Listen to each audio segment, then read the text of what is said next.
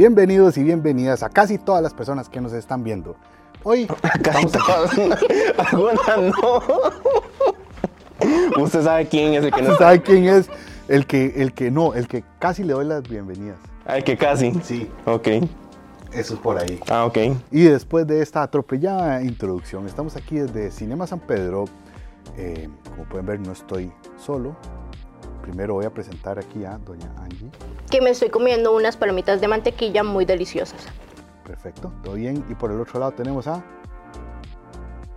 Que el día de hoy no quiere hablar. Y por eso Son está muy buenas sentado. palomitas. Y por eso está sentado ya de aquel lado. Eh, don José, ¿todo bien? ¿Todo bien, don Ernesto? Por allá, qué bueno verlo por allá. Qué bueno verlo por allá Y también. vamos a ver cómo nos va hoy. De lo que vamos a hablar hoy es de una película que más que película es parte de un estudio, es un monumento al cine, todo lo que han hecho y con lo último que Don Hayao ha sacado del Niño y la Garza, pues hoy vamos a hablar de esa película y todo eso.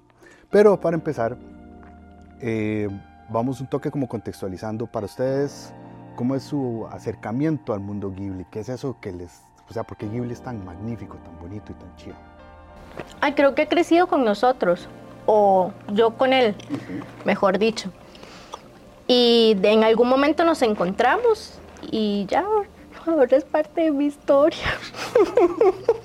Para mí fue súper particular porque yo me recuerdo nada más estar más joven, bastante joven, y haber ido, que mi- fuimos- vimos una película de anime con mi mamá y fuimos a Terramol porque era el único cine que la proyectaba y era el viaje de Chihiro. Y yo dije, o sea, ¿qué es esto? O sea, yo quedé impresionado por lo que era, pero no dimensionaba que era un estudio, que tenía otras obras súper importantes. Y después uno va, a medida que va como metiéndose en el mundo del anime, se da cuenta que hay un bichito que se llama Totoro que sale en todo. Y se da cuenta que también la princesa Mononoke está diferenciada en todo. Entonces ya uno se da cuenta como, mira, lo importante que son estas obras y que, que son como indispensables en el mundo del anime y la animación. Es curioso porque sí, para mí también, digamos, es como que uno no tenía muy claro, como antes conseguir el anime era más complicado, era todo eso, y de repente aparece Shihiro, que cambia todo por completo, inclusive gana, ganando el Oscar. Y como Miyazaki diciendo, "Ah, qué pereza, tú quieres estar, o sea, recuerdas, ah, los malos, los gringos me caen mal. Qué de gente. Sí, pero creo que, o sea, realmente, este, esa es la peli que le hace entender al resto del mundo, ma, la animación que hacemos en Japón es una vara. Es otro nivel. Es, es otro nivel en cuanto a historia, en cuanto a dibujo, en cuanto a animación, en cuanto a personajes, en cuanto a todo. No, y que también habla mucho de cómo ha cambiado el tema, ¿verdad? Porque probablemente esa proyección a la que yo fui, que era limitada, tenía que ir de la mano de que la película estaba entre las nominadas a Mejor Película Extranjera para el Oscar, que es un panorama totalmente diferente a lo que vimos nosotros en la proyección, que la gente estaba esperando la peli, que ya la peli llega como una vara así importante a los cines y que está en todas las salas de cines y que ojalá se quede bastantes días, ¿verdad? Entonces ya cambia, ya habla de cómo cambió también el mercado y cómo la gente ahora consume el anime. Yo no sé si a ustedes les pasó lo mismo que a mí cuando estábamos viendo las películas en general, pero no se veía venir. Nada, hasta en el momento que decidían que así debía ser, que ya uno se enterara de lo que estaba sucediendo. Y creo que es parte de, las, de los distintivos que tienen y que por eso son tan importantes y tan divertidas y entretenidas para nosotros, porque son raras. son raras, pero a la vez tienen como una cosa, no sé, como yo ahora, yo ahora pensaba eso, como que Ghibli puede contar historias tristes, sus momentos nostálgicos, pero a la vez usted se siente como bien, como abrazadito. Y los momentos cute son super cute, pero igual como que tiene como esa vara como, como reconfortante, muy, muy, algo muy Ghibli. Y antes de continuar, agradecemos a los amigos de Casa Manga que nos acompañaron en la premier del Niño y la Garza, una excelente opción de comida que se ubica en San Pedro junto a Lofi Depot, un montón de platos temáticos con comida japonesa y un montón de fusiones deliciosas para que vayan, se den una vuelta también por la tienda y vean lo chiva y espectacular que está decorado este lugar y coman de la mejor forma. Y los dejamos también con un mensaje gracias a Colby. En este regreso a clases, todos entran ganando con tablet y conexión en todas partes. Ahorra al comprar a paguitos una tablet y adquirir un plan postpago ultra K2 en adelante o con un plan de datos para aprender con la mejor velocidad. Comprala ya en colby.cr. Financiada con Credits o Back.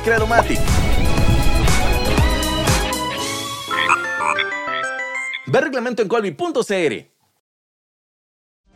usted con palomitas de queso, usted con palomitas de mantequilla saladas y yo con palomitas dulces. Ahorita pensamos que también algo que caracteriza mucho a Ghibli es la comida. O sea, La comida nunca puede faltar. siempre- y, y- y se toman el detalle de animar todo, la cocinita y cómo cortan. Es una vara impresionante que otras animaciones u otros estudios no les dan importancia. ¿Verdad? Qué, qué bonito que podamos aprender también de la comida un poco por ahí. Creo, creo que sí, creo, creo que son como esas cosas que uno sabe que van a encontrarse en las pelis Ghibli que no, no hace que, no, no significa que sean repetitivas, pero es que son como, como sellos de lo que es la peli, como la comida que siempre se ve deliciosa, lo importante que es la naturaleza, eh, esta relación en- entre lo- lo- el personaje principal y la naturaleza, los animales, el significado, incluso lo que siempre casi que es como, siempre como un recorrido, un viaje del personaje principal, ¿verdad? El viaje Chihiro, eh, Mononoke, siempre hay como un tema ahí de- del héroe solitario que se va con- encontrando cosas. Entonces es vacilón cómo están todos esos elementos que son como trademarks, pero que no se sienten repetitivas. No incluso yo no sé si será una vara de uno, pero yo sentí que habían como muchos guiños en esta peli a cosas pasadas, es el tema de los fuegos, ciertos papeles con Chihiro. Me pareció que se hizo guiños a, a sí mismo en ciertos momentos. Mi primer encuentro con, con Hayao Miyazaki, sin saberlo, fue una serie que pasaron en un canal que ya ni existe acá, eh, que se llamaba Conan the Boy in Future. Una serie que a mí me gusta mucho y la he intentado conseguir y hay cosas sueltas, pero todo eso. Y después me di cuenta que era de, o sea, que Hayao estaba de- de- en la dirección ahí. Em, ¿Cuál es ese sello, por ejemplo, que hay en, en Chihiro, que hay en Mononoke? Este, ahora el niño y la garza, ¿qué es eso entonces? A lo que se refería José, que hace él que lo distinga de los otros directores de Ghibli y de los otros directores de animación de- de- del, del anime japonés. A mí que me mantiene totalmente entretenida sin saber qué estoy viendo. Nunca sé, nunca sé para dónde va. O sea, no sé qué quiere de mí, no sé qué está esperando de nosotros como espectadores o si ni siquiera le interesa lo que, lo que Probablemente no le interese. Y lo plasma tal cual como un artista, porque se siente como arte, bien representado, bien bonito y nada más para que nosotros nos sentemos a disfrutarla. No está esperando agradarme a mí, si no lo hace, simplemente porque así lo considera como artista. Y creo que también es como un tema del, del juego, ¿verdad? El, el cuidado que tiene siempre en la parte visual, que uno sabe que la animación que va a contar de cualquier película de Ghibli va a ser una cosa súper bien trabajada, súper cuidada, que tiene su estética, que también, a pesar de que cambia y, cambia la misma película, como el momento en que eh, Maito va a, encontrar el, el incendio donde está la casa, de la, donde está la mamá, que la animación es súper diferente, pero igual todo se siente amarrado uno sabe como uno ya ve los dibujos y uno ya la animación uno sabe como eso es Ghibli. Entonces yo creo que también son todos, es como supieron hacer un- una estética que complementa lo visual, la música, el tipo de historia y la forma de contarlo, de qué es eso, de que pueden contar cosas que son no tan bonitas, pero la forma en que lo cuentan, digamos, Chihiro, Chihiro está totalmente perdido en un mundo que no conoce, los papás son cerdos, eh, probablemente hasta puede terminar como esclava en ese mundo que trabajando ahí en, en las lavanderías esas raras o, comi- o siendo comida por el sin cara, pero al final uno igual todo se ve tan bonito y todo lo cuenta de una forma tan agradable como que termina siendo cute y entretenido. Bueno, cute y entretenido, el sin cara. sí, también. O sea, y todos lo amamos. Hay algo muy curioso que tiene el anime, que es que de repente pasa algo fuera de lo normal, ¿verdad? Parece un mae con cara de motosierra, este, de repente algo hay, hay algo en su mano, tienes que matar demonios, o en las películas de Ghibli que trascendes a este mundo extraño, tus papás te vuelven cerdos. Pero los personajes nunca entran en pánico de, ¡ay, qué es esto! No, sino es como que lo ven, lo asimilan, ah, ok, y luego siguen, ¿verdad? Esta No es algo muy japonés también. no, no, es- pero exactamente, Bueno, eh. o sea, por ahí un poco, como que e- ese es- son estos mundos a los que nos llevan y lo entendemos también porque los personajes dicen nada más, o sea, en Occidente pasa una hora así, y hay que esperar cinco minutos a que el personaje que entienda que no está loco, que no está mal, que así va a ser ahora y que no sé qué, y que entre en negación y que no sé qué, aquí es como, Aquí Maito fue, bueno, spoiler, Maito se murió mi mamá, ah, bueno, ahí tengo una nueva mamá, seguimos. Seguimos, corte. Se perdió la mae. Ah, la busco. esa garza me está hablando y tiene dientes, eh, la voy a matar. o sea, un poco como por ahí como la- la- el, el entrar a ese mundo mágico es bastante particular. Totalmente. Es de lo raro que hablábamos. Que todo está raro para nosotros, pero nos, nos detenemos como un segundo a decir, "Ma, ¿eso qué es? Y seguimos. O sea, nadie se cuestiona por qué puso eso, o eso es irracional, o eso no va. Lo aceptamos y continuamos con Pero- el personaje. Pero también es porque los mundos están muy bien construidos, porque a pesar de que no sean mundos que usted dice, ok, nada de esto es real, nada de esto pasaría en nuestro mundo, dentro del mundo que él nos presenta y del contrato tácito que uno hace como espectador, todo está amarrado, no hay como algo que de repente se salga ahí. O sea, está tan bien construido para que usted de repente vea un ejército de loras, pericos, Pericos. y usted... Periquitos de amor eran, ¿no, No sé, yo amé esos pericos y el rey perico me pareció la vara más espectacular que puede existir en este mundo. Pero, o sea, es ese tipo de cosas. Y también tal vez esos otros detalles que distingue tanto Ghibli, que es el juego con la imaginación, ese juego con que de repente usted le da la vuelta y de repente presenta una vara, como decía Angie, que uno de ustedes no sabe, pero todo se siente tan bien amarrado que usted es como, ok, está raro, pero, pero yo sigo como usted para ver Sí. qué, qué- qué- qué es lo que quiere plantearme. Agradecer a los amigos de Samurai CR que están ubicados en Guadalupe. También nos acompañaron en esta premier de Niño y la Garza. Si ustedes van a la tienda física pueden ver el catálogo de, de camisas que hay y se las hacen al momento. O pueden ver todo el mismo catálogo en sus redes sociales, pedirlas entre todos los demás productos que tienen como stickers, stickers lenticulares, mousepads, skin cards, un montón de cosas chivísimas. Ahora traen muchas cartas de TCGs, así que vayan, dense una vuelta por todas las redes de Samurai CR o su tienda física. Y también vamos a agradecer a los amigos de Vertigo que recuerden que se encuentran prácticamente en todos los moles de las mejores opciones de videojuegos, consolas y un montón de cosas más chivísimas, figuras, funcos, viniles, películas, un montón de cosas chivísimas se encuentran con Vertigo y recuerden que tienen el código Gikorama 10 con el cual pueden conseguir 10% de descuento en la página y no aplica sobre otras promociones ni descuentos. Antes de continuar, agradecemos también a los amigos de Faber Castell que nos apoyaron en una iniciativa que tuvimos alrededor de esta película para que varios artistas nos mandaran sus artes y nos pudieran acompañar en esta premiere. También se llevaron varios premios de Faber Castell. Así que recuerden que con Faber Castell y Sauter Mayoreo encuentran los mejores productos para todos los artes que ustedes quieran trabajar, diferentes técnicas, diferentes opciones. Los consiguen con Faber Castell Costa Rica. Ok, entonces ahora, ¿qué nos planteó la película? ¿Qué les pareció? De manera completamente subjetiva, dejémonos de objetividad, nada. ¿Qué les pareció la peli? O sea, nosotros hicimos el estreno aquí en San Pedro y primero estuvo muy lleno, había mucha expectativa y yo vi que la gente salió feliz, o sea, o por lo menos tocada ya, o sea, que sí, que, que sí, la peli te lleva hacia algo, ya sea que te guste o que digas, qué putas. Pero entonces, para ustedes, ¿qué tal estuvo? Bueno, yo voy a decir algo, pero Ah, a ver, digamos, poniendo dos parámetros, como peli y como peli Ghibli, que, que- que es una Ah, ok, categoría en ok, sí ok, misma ok, ajá, ajá, ajá. Mm. Eh, voy a decir algo, no me odien. Yo no veo nada de anime, me aburro demasiado y me quedo dormida en las salas de cine. Solo Naruto. Naruto no me aburre y me gusta. Este, pero cuando he intentado venir a premiers y lo que sea de cosas de anime me quedo privada, o sea, son segundos y estoy dormida. Esta no.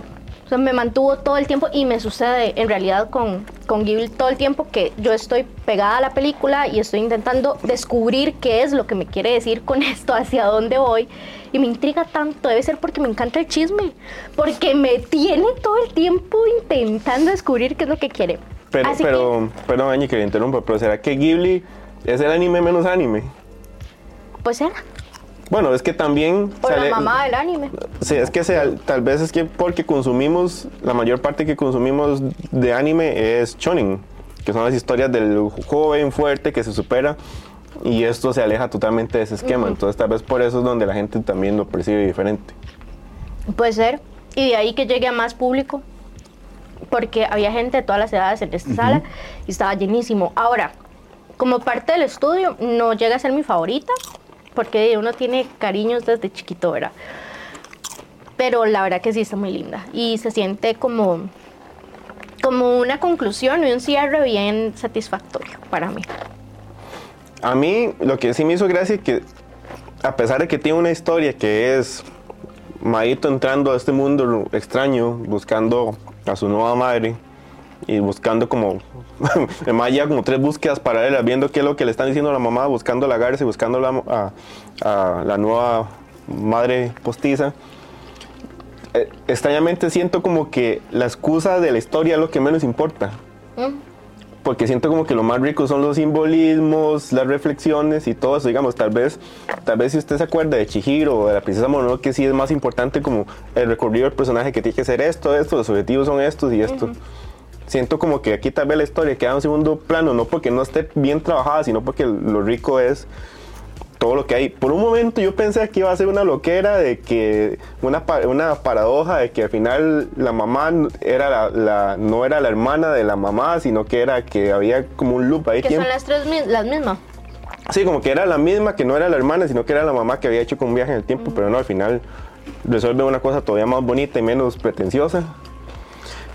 Sí creo, por lo que dice Angie, no es mi película de Ghibli favorita, pero creo que hay temas ahí eh, totalmente subjetivos y nostálgicos que van a poner las otras de primero. Por ejemplo, para mí siempre Chihiro va a ser mi favorita, pero creo que porque fue la primera que vi.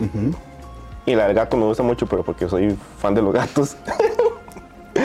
pero sí me pasó que después de verla y entender que una, era como una dedicación de, de Hayao al nieto, sí la percibí totalmente diferente y sí me hizo mucho más sentido al verla así. Aún así, sin saber ese dato, es una peli que, que se, o sea, se complementa totalmente. Y, es- y sobre todo que no es un surrealismo de solo tenemos varas locas por ver qué sale, sino todo está fundamentado. ¿Qué habla de paja? Toma, Después de esta habla de pájaros. ¿Quieren palomitas? Bájense esa mala- No, a mí me parece, digamos, yo en la película, yo lo único que pensaba es como, Hayao Miyazaki leyó de pequeño Alicia en el País de las Maravillas y dijo, yo quiero hacer esto, pero en Japón. Porque mucho de su peli, eh, o sea, entre Chihiro y esta, hay mucho de él de que entrar un siguiendo una criatura, uno entra a un mundo donde todo cambia, después tiene que ver cómo regresa. Y es muy chido, o sea, como que Lewis Carroll lo escribió y Hayao lo perfeccionó, ese, como este subgénero, ¿verdad? Del, del- del viaje a lo, no el viaje del héroe heroína, sino el viaje a lo desconocido, es una vara muy loca. Ahora, yo con esta película sentí lo que siento con las pelis de Clint Eastwood últimamente, como que él no importa la edad que tenga, va a hacer las pelis y las va a hacer con, con las circunstancias que él vive. Entonces de repente, digamos, no son tan grandes y apoteósicas, porque uno compara, digamos, como los mundos y los personajes y los fondos y las animación de personajes secundarios en los fondos de lo que venía antes a esta y es muchísimo menos, todo es más limpio. Pero aún así ¿Verdad? leí que era más cara de, de, Miyazaki, creo. Sí, pero, o sea, igual yo siento como que no hubo tanto, o sea, por ejemplo, recrear una ciudad, un pueblo como los de Chihiro, nosotros no, Sí, no, no es tan pomposa como no los vi. Luego, los, el- la criatura pequeña adorable que siempre tiene que salir en las pelis, esta vez eran como muy sencillitas, los círculos, que ¡bup! y ya, pero eran muy Los guaraguara. Divino, sí. Eran, eran muy- ah, Los guaraguara. los guaraguara, sí. Para mí son los adipose de Doctor Who, pero eso es otra ñoñada. Otra ñoñada. Pero entonces sí, o sea, yo, yo sí sentí como, como una peli como muy... Y, o sea, y no creo que sea ni por plata ni por nada, sino como que él nada más quería agarrar a, a, a Majito. Y me hace gracia como un niño tan enojado, como tan con tanta rabia, ¿verdad? Y de repente se pone él como el abuelo. O como el tatara, tatara, no sé qué. Como el tío abuelo. Sí, y con las piedras que son estas formas básicas para generar estos mundos. O sea, toda la historia de él diciendo como, mae, si usted quiere puede crear estos mundos, puede hacer esto. Y de repente el nieto diciendo, no, es que quiero estar tranquilo. Bueno, ahí está ahí. Base. Que se todo, no importa. Que ya, vuelva loco, ya pero ya, que, o sea, que, que cada quien sea feliz, digámoslo así. A ver si por fin Miyazaki es feliz, porque siempre salen fotos. Siempre está destinado. y siempre sale destinado como, ay, qué pereza la vida. Y agradecemos a los amigos de Manga Manía que están ubicados en todas las librerías internacionales, la sección especializadas en mangas, que recuerden que pueden hacer pedidos especiales si no encuentran un volumen o un manga específico, ellos se lo encargan sin ningún costo adicional. Y recuerden que si ustedes son parte del Libro Club, el segundo manga les sale a mitad de precio. Y también queremos agradecer a los amigos de Productos Diana que nos acompañaron en esta premier. Tuvimos varios productos para regalar entre los que asistían y al final todos se llevaron unos centavitos para disfrutar estos productos deliciosos. Recuerden un montón de opciones de snacks deliciosas las encuentran con los productos Diana. ¿Qué es, digamos, lo que, lo que más queda o lo que más resalta esta película en particular? Entonces, Mm, me encantan los personajes. Las abuelitas son demasiado, Demasiado adorables. demasiado lindas. Me encanta cómo caminan, cómo hicieron cada una de las características para que se vieran diferentes, pero como parte de un grupo. para ustedes, la pescadora que encuentra es... es Es la abuela que Es Ah, se abuelita, pero abuelita con joven, la que ¿verdad? se fue. ujú. Sí, pero lástima que ella como que no lo hizo así, por lo menos para enseñarle que... que Pues sería muy tenía- lindo Como ese. para O sea, terminar sí, como para terminar, era pelo... ah, Ajá, ok. Pero ese estuvo demasiado lindo. Incluso cuando se vieron como las muñequitas sweet, así divinas.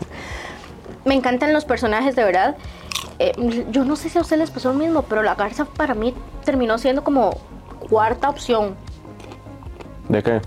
De, ¿Te, aparte o de sea, verse te quedó fea, sobrando? Sí, aparte de verse fea.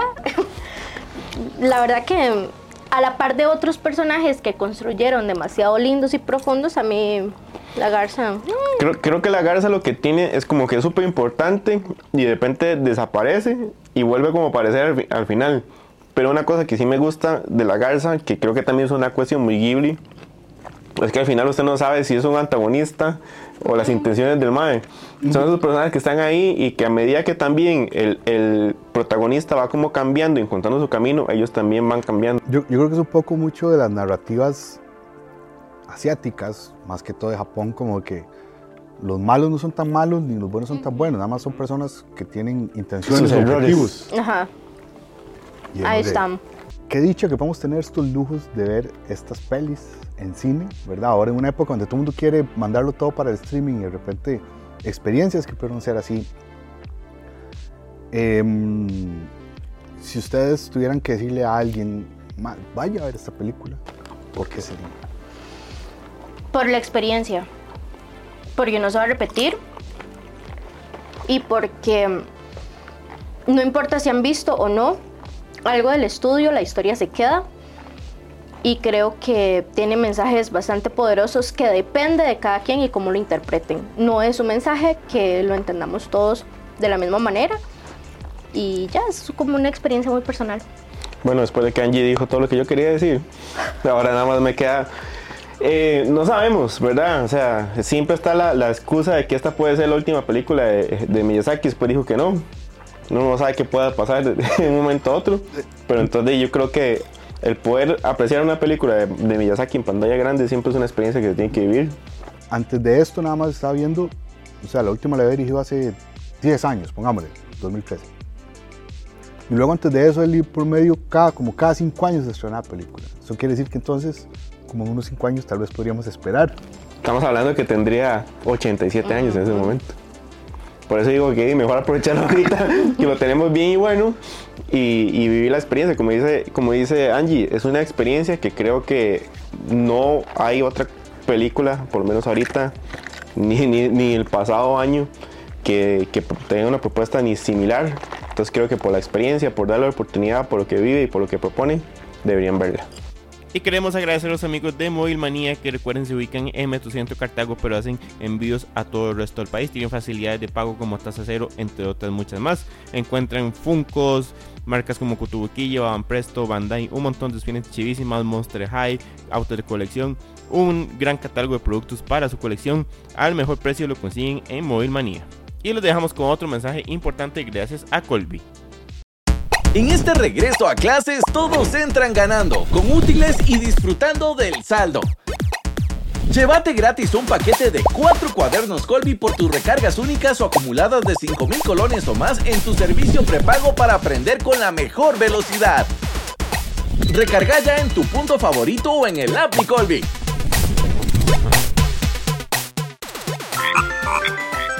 Ve reglamento en colby.cr. ¿Y algún reclamo que le tengan? ¿Algo mínimo?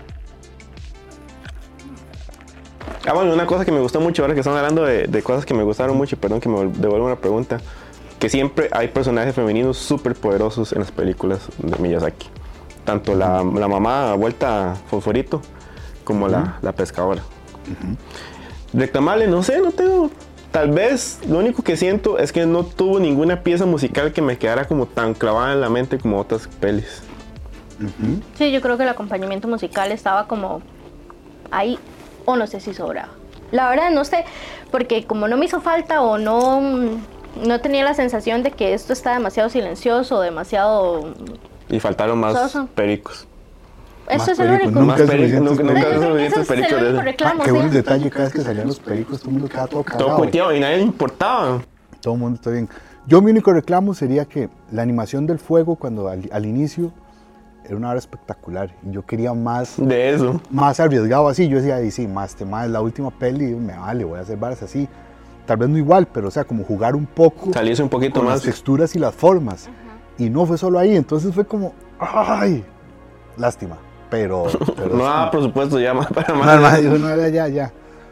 Pero sí, entonces creo que todos salimos realmente satisfechos y contentos de la peli, también del evento que, El evento que desde tuvimos. fuimos parte, ¿verdad? Y, y pues nada, que dicha que yo, yo nunca sé para qué cámara era, y que dicha que pudimos este, disfrutar de esta película. Exactamente. José, muchas gracias. A usted. Doña Angie, muchísimas gracias. A usted. Con las palomitas. Gracias. Muchas gracias a Cinema San Pedro por eh, prestarnos el lugar y darnos las palomitas que comimos también durante el estreno y también los frescazos. Este, y si ustedes vieron la peli pueden comentar y si no la han visto vayan a verla. Y creo que no hicimos tantos spoilers y perdón y nada. Eso es pura vida y nos vemos en el siguiente episodio. Chao. Chao.